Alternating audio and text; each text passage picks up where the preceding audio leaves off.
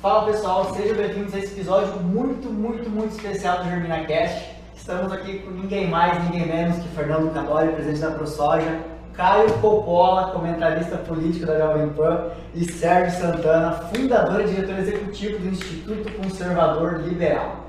Pessoal, confesso nervoso, né, nome de peso aqui, nós vamos bater um papo muito bacana, vai ser bem legal. Bom, vou começar conversando com o Coppola, né, a estrela do, do, nosso, do nosso evento, né? Vocês estão ruins de celebridade, viu? Coppola, que a gente tem uma admiração por você, né? Obrigado. Você é muito incisivo aí nas suas colocações, defende realmente o que é o certo, né, ao nosso ver. E a primeira vez em Mato Grosso, Coppola, o que você está achando? Primeira vez, experiência incrível, né? Já tive inclusive uma, uma experiência de produtor rural na chegada, né, Cadória? Desci no aeroporto de Cuiabá, vim direto de Minas Gerais, e aí por uma questão de logística a gente tinha que ir até Sinop, mas é, ao invés de fazer né, por ar, a gente pegou a, né, o, o, a caminhonete e foi pelo, pelo método convencional, né? Rodovia, pegamos a BR-163 e, pô, uma coisa é a gente ver essa realidade né, pela televisão ou nos jornais, inclusive comentar ela. Né? Eu já falei muitas vezes sobre os problemas e os gargalos de infraestrutura no nosso país. Outra coisa é você vivenciar isso. Né? A gente viu, né, Sérgio, uma, uma carreta tombada vindo para cá. Quando a gente estava indo para a cidade de Cláudia também, viu um caminhão lá saindo do prumo, um negócio super perigoso. Isso não faz o menor sentido, né? Numa via que é arterial não só para o Mato Grosso, mas também para o Brasil, né? aqui que escoa grande parte da, da produção, né? Que garante a segurança alimentar do nosso país e também do mundo. Então, é, a experiência está sendo muito legal. Esse é um aspecto negativo, para variar, vinculado ao Estado mas na parte que não depende do Estado, quando a gente está falando do produtor rural, do gerador de riqueza, do tomador de risco, né, de quem realmente ama essa terra e trabalha com a economia real, aí a minha impressão está sendo a melhor possível. Até porque eu não imaginava que havia um ambiente tão amistoso né, e de tanta colaboração entre os produtores. E eu gostaria de ter com os meus vizinhos, Cadória, a relação que vocês têm com os seus vizinhos aqui. Então, ah, o negócio no, no, manejo, no trato do solo, a troca de experiências, né? o, o que a gente chama de benchmark, o know-how e tal, esse tipo de coisa. Eu achei isso muito bonito de ver e muito bonito de ver que estamos aqui no quarto dia de palestras, né? vai ser a oitava palestra, peço até desculpas pela afonia, é, e a gente já falou com milhares de produtores rurais. Então isso desconstrói também um dos, dos mitos que a gente ouve lá na cidade, daquele grande latifundiário. Muito show. Eu estava rindo aqui, quando estava na escola, estava lembrando. O cador desviando dos buracos, a gente numa baita resenha no carro, né, virado para trás. Cadê? De repente o cador está na pista da esquerda, numa ladeira, não está vendo A pista está duplicada? Ele, não, fica tranquilo que ele está comigo. e indo para um lado para o outro por conta da, da, da, da situação das estradas, né? Bom, que... no volante? É bom, é bom, é bom. É bom. Caminhoneiro, Cadório? Já foi, categoria E, AE, AE renovada agora, inclusive com toxicológico. Importante, tô, né? tô limpo, tô limpo. Graças a Deus. Então tá. Coppola, ao seu ver, assim, vamos falar um pouquinho mais de política agora, uhum. né? O Mato Grosso é um estado que tem 2,3 milhões de votos, né? Se for contabilizar, não é tantos votos. Mas o Mato Grosso, ele, ele compõe aí o PIB do agronegócio, né? Ajuda, o PIB do agronegócio brasileiro é 27,4%. A gente olhando como que é a importância do Mato Grosso, né, sendo o primeiro, o primeiro estado, o maior produtor de grãos do Brasil, como que você acha que a política olha para o Mato Grosso, sendo que tem tanto pouco voto, mas é tão grande assim economicamente? Olha, é, vamos lembrar que muitas categorias que não são necessariamente, é, vamos dizer assim, é, que não são tão, tão populosas, elas têm uma hiperrepresentação no Congresso Nacional. Vou te dar um exemplo aqui, claro, funcionalismo público. Aqui no Brasil, o quê? 11, 12% da força de trabalho. Cartório.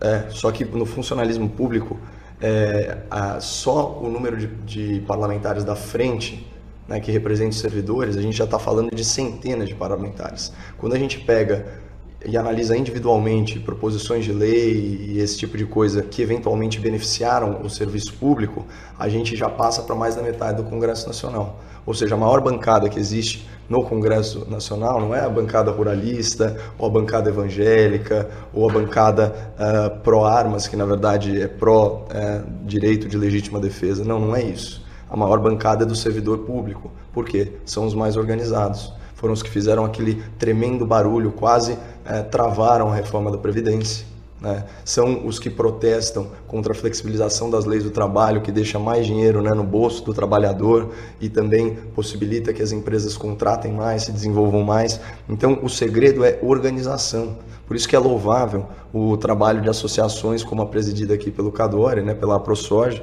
uh, no sentido de uh, promover não só a aglutinação de pessoas com interesses convergentes, mas também de forma assim bem didática e eu posso falar bem agradável, porque eu estou participando disso, chamar alguns influenciadores, algumas pessoas relevantes no debate público para fazer uma imersão, ou pelo menos conhecer em primeira mão a realidade concreta né, dos desafios do produtor rural. Então, não subestime a capacidade de transformação política do Estado do Mato Grosso e das pessoas. Até porque, ó, estava anotando, você falou que tem 2,3 milhões de votos, né?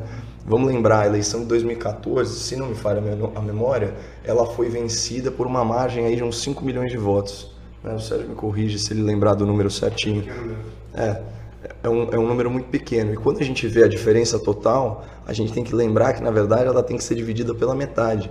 Porque quem vai para a direita né, é um voto a mais para a direita e um a menos para a esquerda.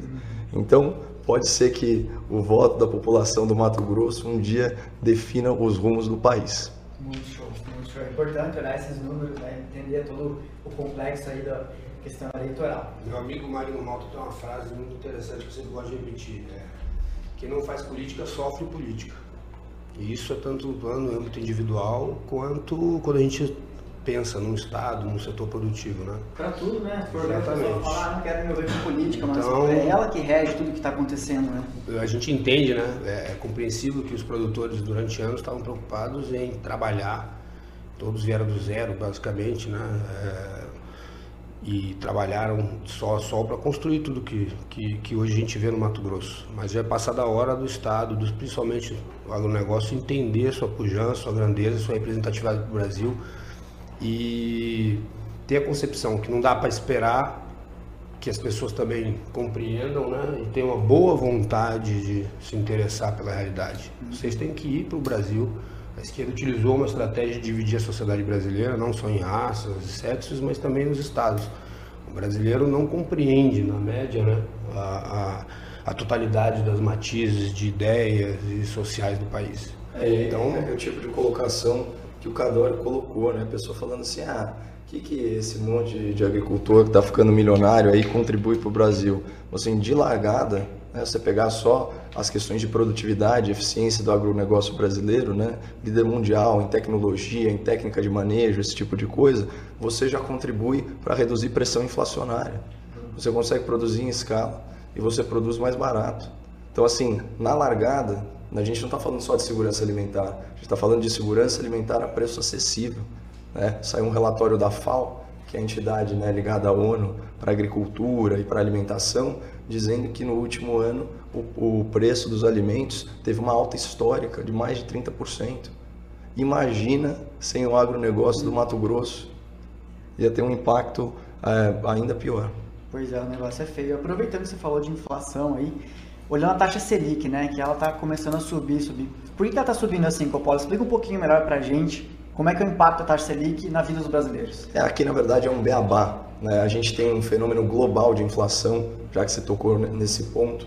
Né? A gente falou, então, da inflação de alimentos. Uhum. Aliás, é fundamental né, que a audiência aqui do Germina Cash tenha a exata compreensão de que inflação é um fenômeno global, tá? a gente está falando de inflação de alimentos, por exemplo, o setor de groceries nos Estados Unidos, que é um país bem blindado em relação à inflação, aumentou 10% em um ano. Ou seja, a comida no lar americano ficou 10% mais cara, a gasolina para o carro americano ficou 8,5% mais cara. Né? Quando a gente analisa percentual de aumento de inflação, ele foi ainda maior na União Europeia e nos Estados Unidos do que aqui no Brasil. Então, a falácia dizer que isso é um problema é, nacional. Não, esse é um problema gerado como consequência das políticas é, de resposta à pandemia né, de paralisação econômica, esse tipo de coisa, e agora a gente está tendo que lidar com isso. Mas ela existe, ela está aí, e a inflação, ela pode ter a inflação de custos, né, a inflação de demanda, mas ela também tem inflação inercial. Uma vez que as coisas começam a aumentar, todos os contratos são corrigidos, né, e a gente não vai ter o preço regressando, ela na verdade desacelera, essa que é a tendência, é muito raro você ter deflação. Então a gente tem que aprender a conviver com isso. Só que a inflação ela penaliza justamente a população mais vulnerável, né? porque ela, ela corrói o poder de compra da moeda. Então o que, que acaba acontecendo? Para tirar um pouquinho de, de capital da economia, o governo, perdão, é, o governo sobe taxa de juros e aí fica mais caro você tomar dinheiro emprestado. E faz todo sentido isso, porque é, apesar do, do, de taxas de juro mais baixa favorecerem é, o desenvolvimento econômico, né, a tomada de risco, esse tipo de coisa, a gente está saindo num contexto agora, você pegar o, o resultado é, do PIB de 2021, em que a gente teve uma formação bruta de capital fi, é, fixo na ordem de 17%. Então, o, o gerador de riqueza, gerador de emprego, de emprego, ele já fez investimentos né, para poder ampliar a sua capacidade de produção. Isso aí já, já aconteceu. E aí agora é hora, talvez, de dar uma, dar uma segurada. Isso é um, uma receita bem uh, ortodoxa de economia. Então, inflação começa a disparar, você sobe a taxa de juros para tentar uh, equilibrar. Lembrando que ah, para quem tem educação financeira, esse tipo de coisa, isso também representa aí uma série de, de oportunidades. Né? Agora, não, não é legal porque, como, como eu disse, uma, uma situação assim acaba penalizando um pouco a, a população mais pobre. Aproveitando, queria só, queria só complementar é, em relação à Selic. É, há de se entender que, é, como o Caio disse, a gente tem uma inflação global né, e as nossas moedas experimentaram aí né, uma desvalorização muito grande que trouxe a inflação por conta que, que os alimentos são commodities dolarizados. Então, a medida paliativa mais rápida para se baixar, principalmente para que, que, a moeda se valorize, é justamente se aumentando a Selic. Isso faz com que, além de você tirar dinheiro de circulação, você atraia o capital de investimento especulativo. O que, que é isso? São players que vêm né, e investem aqui porque o retorno através do juro é maior e o Brasil, por estar é, em evidência, e evidência que eu digo é segurança, porque a partir do momento que você é um país que está mantendo e suprindo a segurança alimentar, e hoje é uma das questões mais importantes olhada por qualquer país do mundo, ele passa a ser seguro para aquele investidor especulativo, então ele aproveita a taxa de juro alta, automaticamente você tem entrada de capital e entrando capital, você tem, a, é, você tem a valorização da moeda, que é o que a gente experimentou nessa, nessa taxa recente. Então, é uma medida paliativa e a mais rápida que tem quando você quer trabalhar moeda para conter inflação. Digo paliativa porque ela, o capital especulativo não é um capital estrutural. Né? Não é o capital que vai fazer infraestrutura, não é um capital que vem para investimento fixo, que ao longo do tempo vai gerar emprego e renda para o país. E a inflação, é bom lembrar que ela é reflexo de vários fatores, mas um dos principais, se não o principal, é a política. Daí a razão dela ser global do fique em casa, né? do lockdown, é. com uma quantidade massiva de dinheiro sendo colocado em circulação em todos os países de maneira artificial para justamente é, é, é, eliminar os efeitos da, da, paralisação da economia e hoje a gente tem ali o resultado disso, né? Talvez justamente pela postura do governo federal aqui no Brasil de resistir a um lockdown nacional é que nós temos uma inflação menor do que nos Estados Unidos e na Europa, né? Isso aí. Bacana, bacana olhar o amplo, né? É importante. E aproveitando cada hora que você falou aí de, explicou um pouquinho mais, a gente sabe que hoje os custos estão altos, né? Hoje a gente vai comprar adubo aí, tá mil dólares uma tonelada, subindo mais que isso. O que, que a ProSoja hoje recomenda para o produtor que ainda não travou os seus insumos? O que, que ele pode fazer para mitigar um pouquinho essas pancadas que vindo muito forte? O principal insumo de qualquer negócio é a viabilidade. Dito isso, é, nós é, temos que cuidar para não entrar no ambiente especulativo. A gente vinha experimentando uma baixa gradativa dos fertilizantes é o que é, se inverteu com o início, com o start da guerra entre a Rússia e a Ucrânia. É, obviamente que os players de adubo no mercado internacional são monopolizados. Então, o ambiente especulativo entrou e entrou com toda a força nisso aí, porque nem tudo é custo.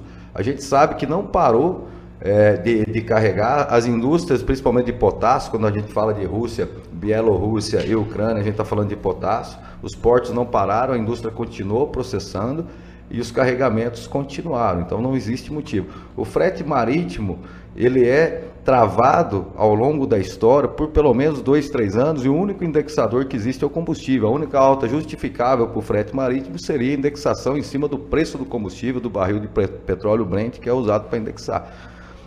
Na outra esteira, o medo do desabastecimento, a gente tem que colocar na seguinte situação: os principais fornecedores de fertilizantes têm dependência financeira, não têm segurança alimentar garantida.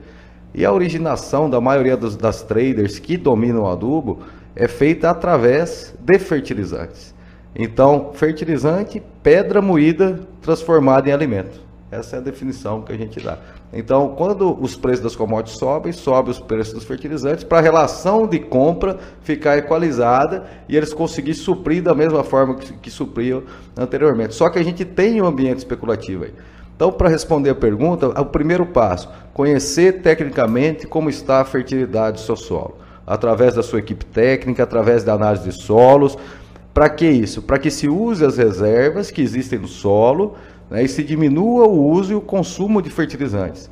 Porque de nada adianta se comprar fertilizante se a margem for negativa, se não tiver margem, se não adianta você ter, não ter viabilidade e comprar fertilizante. A gente sabe que pode fazer isso, nosso centro de pesquisa já provou isso através do nosso CETECNO. Né? São vários anos mostrando, principalmente com fósforo, potássio é manejável também. Obviamente que não em áreas novas, mas graças a Deus, ao longo dos anos, o produtor mato-grossense conseguiu suprir as necessidades do solo e agora é hora de usar essa reserva e não ter pressa de pagar caro. Eu acho que não precisa ter pressa de pagar caro né? e cuidar sempre da viabilidade. Na outra esteira, é, e não menos importante, fugir do efeito manada. A agricultura, historicamente, ela entra no efeito manada como qualquer outro setor entra. E a gente já viu que o efeito manada, ele leva né, o mercado a ou suprir a oferta e, e fazer com que ela fique maior do que a demanda, isso faz uma escalada negativa, ou fazer com que tenha desabastecimento dos fornecedores, uma cadência da indústria e a indústria passa a margear em cima dos produtos que vêm. Então, tenha cautela, negócio bom nunca acaba, o que acaba é o dinheiro. Né? Então, é, não é hora de pagar arrendamento de 10 sacas, não é hora de comprar máquina que triplicou de preço, entendeu? O mercado é soberano, se, se aumentou é porque está tendo consumo.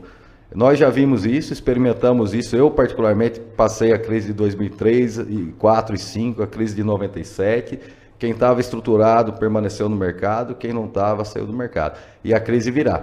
Né? Eu não sou pessimista, sou realista. Quando a gente analisa o gráfico, é, e a análise gráfica ela é incontestável, é, se qualquer um que, que, que, observa o gráfico da curva do preço das commodities, principalmente a soja, ela subiu, chegou ao máximo e está no platô de máxima há muito tempo. Teoricamente, pela probabilidade matemática, a chance de se subir quando você está no platô de máxima ela é muito menor do que a de cair. Então, se o seu negócio foi viabilizado com a taxa de juros de 13%, com o, o insumo ou a máquina comprado três vezes mais o preço, e a viabilidade está baseada no preço do grão da máxima, o que, que acontece se ele volta para os padrões normais? Ou se o câmbio recua, que nós acreditamos que esse movimento vai, câmbio ninguém prevê, mas eu fazendo uma análise minha, eu gosto de analisar mercado, eu acho que é, pós-eleição vai baixar o câmbio, independente do resultado. Tá? Então, é, como ficaria a situação se a soja voltasse a 20 dólares e o dólar, o dólar viesse a 4? Então, há de se pensar, tem que fazer o dever de casa e tem que pensar e tem que trabalhar capitalizado. E aí, Caio, já dá para investir no negócio depois dessa aula? aí, você tá brincando, eu tava tomando nota da, da aula. Vamos lá, frases que me chamaram a atenção. Aspas para Fernando Cadori. Não tenha pressa de pagar caro. É uma boa lição. Aí outra aqui também, como é que é? O principal insumo é viabilidade? Não, não. Negócio bom não acaba, o que acaba é o dinheiro. e eu quero lembrar que os carregamentos de potássio da Rússia, da Bielorrússia, continuaram vindo por inteligência geopolítica Exatamente. da ação do governo Bolsonaro. O presidente não caiu na pilhazinha aí dos globais é, que nada entende, da imprensa que é inimiga do governo e do Brasil, para se manifestar. A gente sabe que a guerra é um fato horroroso, mas se manifestar de maneira desmedida e não inteligente, usando uma, uma expressão bem da tipo das empresas desinteligente, né? E cair dentro da lista dos governos que a Rússia considerou como inimigo. Com certeza. Ou seja, o governo se manifestou contrário à guerra e às posições da Rússia no fórum adequado para isso, dentro da ONU, de maneira formal, mas pessoalmente a postura do governo Jair Bolsonaro colocou é, além da, a, a, dos interesses nacionais à frente, inclusive da própria imagem do presidente, que mais uma vez foi desgastada pelas fake news e pelas narrativas criadas na mídia, na mídia brasileira. Né? E pensando nesse contexto, pode falar, Cadore. Eu só queria frisar que nós testemunhamos isso como entidade, porque a gente acompanha o movimento, principalmente do que diz respeito a nós.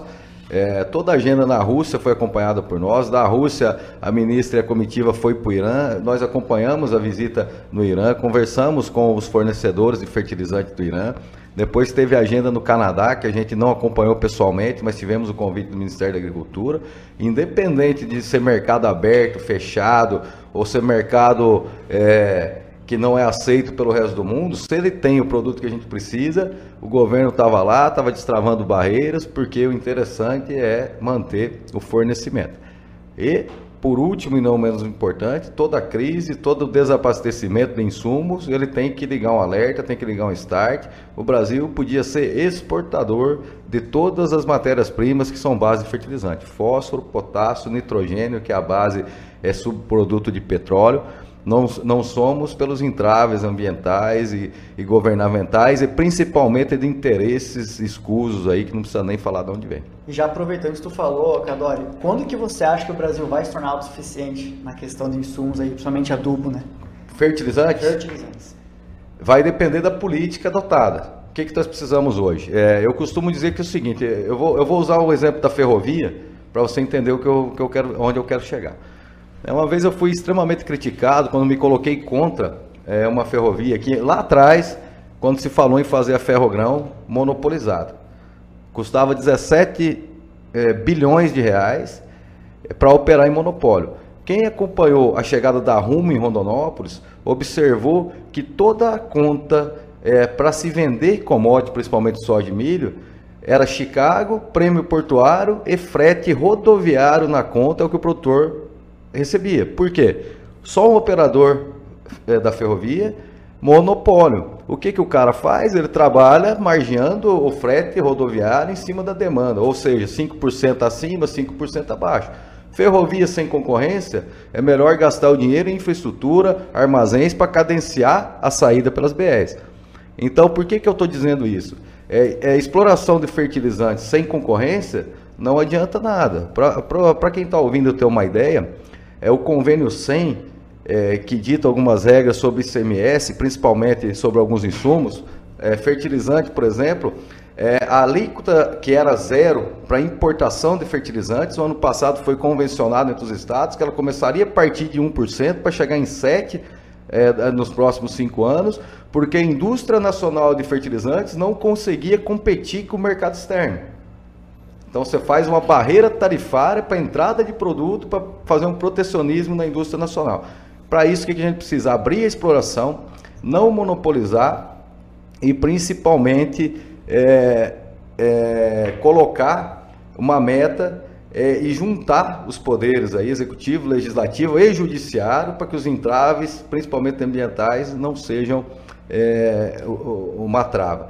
Lembrando que quando a gente pensa em autossuficiência de fertilizantes, se a gente projetar o crescimento do milho, por exemplo, no Mato Grosso, que hoje a gente produz de entre 35 e 40 milhões de toneladas, para 2030 a projeção é 70. Então, se você projeta para 70, o, é, o, consumo de fertilizante dobra só de nitrogenado para 2030. Então, a gente tem que considerar o uso de hoje e o uso para o aumento até 2030, ou, ou conforme o crescimento vem. A autossuficiência ela é resultado da consciência. É... O Brasil só vai ser autossuficiente em tudo aquilo que ele precisa quando a gente se conscientizar de quem são nossos adversários, quem são nossos inimigos internos. Quem é que lucra e ganha com esses monopólios Exato. e quais são as razões pelas quais eles existem. Quem são aqueles que defendem pautas e ideias que atrasam o país e impedem que nos tornemos grandes como merecemos e deveríamos ser há muito tempo já. Essa que é a questão, é conhecimento, é o que o Caio está fazendo aí na vida dele, né? Ele está fazendo aqui no Mato Grosso, levar a luz aí, o conhecimento às pessoas para que elas compreendam a sua realidade. É só assim que a gente vai conseguir sair e vencer esses gargalos, né? Que a gente tem que impedem o, o, o desenvolvimento do Brasil. Quero aproveitar, Popola, fazer uma pergunta em cima do que o Sérgio falou. Pensando em um lado bem pessimista, se o Bolsonaro perde a eleição de 2022, como que você acha que vai ficar as alianças econômicas a nível mundial e como é que vai ficar o mercado interno de commodity? Eu acho que, bom, uh, eu imagino que, o, que a, que, a, premissa da sua pergunta seria um, um, cenário em que ele perde a eleição né, para, para o lulopetismo, seja o Lula Exatamente. ou alguém indicado por ele. Olha, eu eu, eu, sendo muito sincero, a gente até explorou esse tema hoje. Ah, tá muito difícil fazer uma leitura do Lula. Né? Ah, ele, ele é um mentiroso inveterado, né? se especializou na arte de faltar com a verdade e recentemente tem cometido aí sincericídio, né? derramando o que ele tem dentro do, do próprio coração, o que me assustou muito, até atrapalha o trabalho. Né? Porque você está acostumado com o cara sempre mentindo e aí você vai desconstrói, aí do nada o cara começa a falar a verdade sobre o que ele realmente pensa, é confuso, o público não entende direito, né, causa espanto.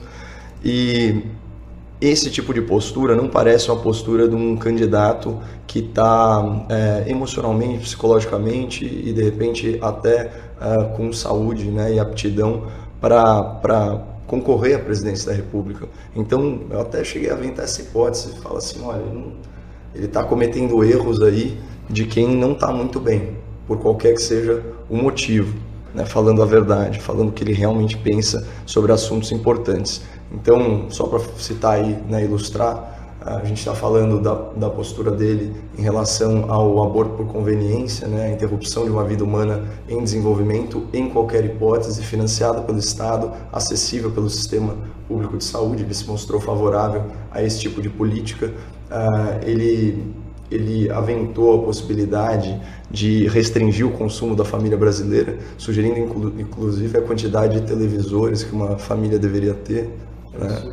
Ele sugeriu que sindicalistas fizessem pressão né, de forma agressiva, né, assediando a família e o lar né, desses parlamentares. É, uma série de, de, de declarações muito, muito infelizes. Então, eu não sei qual é o tipo de Lula que nós poderíamos uh, esperar, porque o Lula que ganhou as eleições em 2002 era o Lula paz e amor, é o Lula que fez a carta aos brasileiros, é o Lula que, sabendo que uh, a sua natureza é radical, né, tentou colocar um verniz de civilidade, né, um verniz de liberalismo, por que não? Chamando um grande empresário mas um empresário aí é, comprometido com o sistema de oligopólios e de capitalismo de compadrio e tudo que a gente sabe que foi é, levado aí ao, ao estado da arte né, durante o lulopetismo. Da mesma forma, quando eu vi o movimento de trazer uh, o Geraldo Alckmin, né, o tucano que desaprendeu a voar, quando uh, Lula chama o Geraldo Alckmin, parece que ele está voltando à boa forma e fazendo um movimento similar. Agora, isso conflita muito com as ações e as falas recentes dele. Né? Então, sendo muito sincero contigo, a gente tem que admitir quando a gente não tem a resposta, eu estou confuso. Eu não sei o que esperar do Lula. Eu não sei se ele vai radicalizar, como ele tem sugerido. Ele falou em abrasileirar o preço da gasolina. Lula não é ignorante sobre a, a, a autossuficiência em petróleo. Ele sabe que a gente extrai petróleo bruto, mas que a gente não é autossuficiente em derivados. Então, a única forma de abrasileirar o preço da gasolina, além da redução de tributo, que a esquerda nunca cogita essa possibilidade, além disso, o que, que seria? Seria no canetaço. Né? Seria arbitrariamente definir um preço. O que, que acontece quando você estabelece um preço de venda inferior ao preço de compra no exterior? As pessoas não importam. Se elas não importam, das duas, uma. Ou você vai ter um, uma inflação por escassez num mercado paralelo, né? Ou, em última instância, você vai ter uma crise de desabastecimento, que é aquela famosa situação venezuelana, né? Você tem a gasolina mais barata do mundo racionada. Ou o caso argentino, que também tabelou o preço e congelou o preço de vários itens essenciais e ao invés de ter uma inflação pesada, como foi a brasileira, de 10, 11%, teve uma inflação pesadíssima de 50, 55%. Lula, em outras palavras, está parecendo ser mais idiota do que ele é, para depois sair e fazer alguém ser mais, parecer ser mais inteligente do que realmente é. Mas é responder a pergunta, eu queria responder. A resposta para mim é mais simples. Não vai acontecer. Bolsonaro vai ganhar. É, tomara, né? E aproveitando, não Sérgio. Não podemos esquecer que nós temos um articulista do mal lá, né? Zé Dirceu, né? A cabeça pensante é aquele cara lá. É, e que falou Quando ele, que... está quando ele tá livre, ele é complicado. Pois é, e Sérgio, como é que está vendo o movimento conservador, assim, dentro dos estados, né? Principalmente a juventude, pensando na juventude, como é que você acha que está? É a sua visão aí. Olha, o conservadorismo no Brasil é incipiente, né? Ele é um movimento que, na realidade, ele está muito mais ligado ao mimetismo, aos valores, às, à crença do povo brasileiro, do que a uma organização e um comando central. É, o presidente Bolsonaro, a eleição dele em 2018, ela é um fato histórico na política brasileira, nunca antes visto, porque o presidente não cria o movimento, o presidente ele materializa o movimento, ele representa os anseios de diversas matizes de ideias e valores que permeiam e já se encontravam ali vivos e é, dispostos a eclodir na sociedade brasileira. É, tem muita gente que se acha dono né, do movimento conservador, é, o Instituto Conservador Liberal não é, o Sérgio Santana muito menos e nem o Eduardo Bolsonaro se acha. É, o movimento conservador, na realidade, ele é a representação ideológica das vontades, dos desejos, dos sonhos, dos amores e dos ódios da população brasileira. O que nos une são ideias é, que estão aí dentro da sociedade de maneira não organizada. Então você tinha ali gente no Brasil que não aguentava mais é, o ambiente de corrupção. Você tem gente que não aguenta mais o ambiente de oligopólios e monopólios e ser comandado e roubado por uma elite que é aliada de uma elite política cleptocrata, como a Lava Jato mesmo demonstrou, né? mas ocorre no mundo inteiro, né? esse movimento da esquerda de se aliar a grandes bilionários para nos é, é, roubar. Você tinha gente indignada com os ataques à família e aos valores morais e a, in, a, a importação do exterior né, e a artificialização da imposição na sociedade brasileira de causas que não são brasileiras, né, e, e, e que ou vem para tentar falsamente responder um problema que até existe na sociedade brasileira, mas com respostas mentirosas. Eu sempre gosto de citar um exemplo interessante. O movimento feminista, é, é, é, a esquerda utiliza muito uma palavra chamada empowerment. E aí no Brasil veio o empoderamento. Você tem quantos anos, Gui? 23. Cara, 23 anos já sabe falar empoderamento. O pessoal de 50 anos, você pedir para falar empoderamento, às vezes sai lá, a palavra não sai, porque ela é uma tradução literal do inglês. A palavra não existia no Brasil. Os caras importam literalmente tudo que as ONGs americanas vêm e pagam para a esquerda repetir aqui. A esquerda brasileira não existe. Ela não tem causa própria, ela não tem discurso próprio, ela simplesmente implanta e enfia goela abaixo da sociedade com dinheiro de ONGs e dinheiro de, é, roubado do Estado, né, desviado do Estado para sindicatos e outras estruturas de poder, discursos prontos e acabados para nos dominar é, é, é, mental e psicologicamente. O movimento conservador vem para quebrar isso tudo. É, hoje se inicia uma organização se inicia um processo de esclarecimento um pouco mais apurado e organizado. Você tem uma série de pessoas que nem se dizem parte desse movimento. O Coppola é um exemplo disso, não, não tem aqui pedigree ideológico de conservador. Mas o que, que é o movimento conservador na prática? São pessoas que querem poder um dia voltar à sua vida normal. Criarem suas famílias, terem seus trabalhos, buscarem o desenvolvimento material da sua vida sem ter um movimento organizado de indivíduos querendo destruir tudo aquilo que elas amam. E um movimento também, os conservadores, de busca pela realidade. A busca da verdade, na realidade, é, uma, é na, na, na, essência, é a nossa grande, grande matismo. Os jovens eles foram maciçamente doutrinados ao longo da história pela esquerda. Começa ali no colégio e a esquerda ela tem que pegar, um exemplo disso é a MBL também, como movimento político de pseudo-direito, ela tem que pegar o jovem na sua mais tenra idade. Porque ali no desenvolvimento da cognição e dos elementos psicológicos do cérebro, é que eles conseguem moldar e danificar o cérebro da, do, daquela criança que vai se tornar um jovem adulto pro resto da vida. Uhum. A esquerda não trabalha com argumento racional. Ela não consegue vencer um debate. Quantas vezes o Coppola perdeu um debate na CNN? Não vão a perder. Não porque a verdade está do nosso lado. Ela trabalha com psicologismos. Ela trabalha com chaves cognitivas e frases de efeito que disparam um ódio, um sentimento irracional. É por isso que o esquerdista sai de grupo de WhatsApp. É por isso que o esquerdista é histérico. É por isso que o esquerdista grita igual animal. Porque ele não tem uma relação racional à resposta dos problemas que ele. Ele tem uma relação psicológica aos problemas da sociedade. E estrutural isso, né? Exato. E o esclarecimento dessa verdade e esse combate que vem sendo feito é, de maneira ainda bastante desorganizada, mas ao mesmo tempo apaixonada e verdadeira por esse movimento conservador, por essa direita que surge, é muito importante. A gente tem aí jovens é, é, também fazendo um trabalho é, primoroso. Né? Você tem dentro da política um Eduardo Bolsonaro, que é um cara que onde vai é, projeta e joga, né, leva para cima qualquer um, sem, sem ter pena do Instagram dele. Né? Muita gente, ah, que, que essa estratégia de marketing, Eduardo publica e eleva qualquer um que esteja defendendo as nossas ideias e valores. Você tem um cara como Nicolas Ferreira, que está rodando o Brasil levando as ideias, né? E que vive aquilo que fala e fala aquilo que vive.